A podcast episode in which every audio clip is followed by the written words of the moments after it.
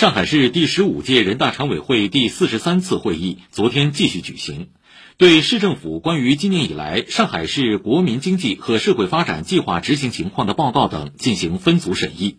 报告指出，今年以来，在市委坚强领导下，在全市人民共同努力下，上海按照疫情要防住、经济要稳住、发展要安全的要求，高效统筹疫情防控和经济社会发展，全力以赴打赢大上海保卫战和经济恢复重振攻坚战。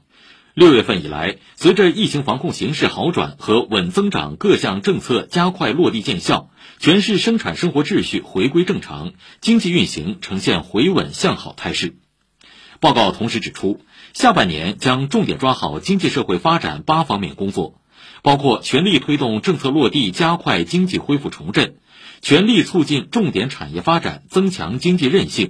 全力扩大有效投资，增强发展后劲。全力释放消费潜力，促进消费回补；全力稳外贸、稳外资，提振市场主体信心；全力落实国家战略，释放改革开放红利；全力保障民生，切实惠民生、暖民心；全力防风险、保安全、维护社会稳定等。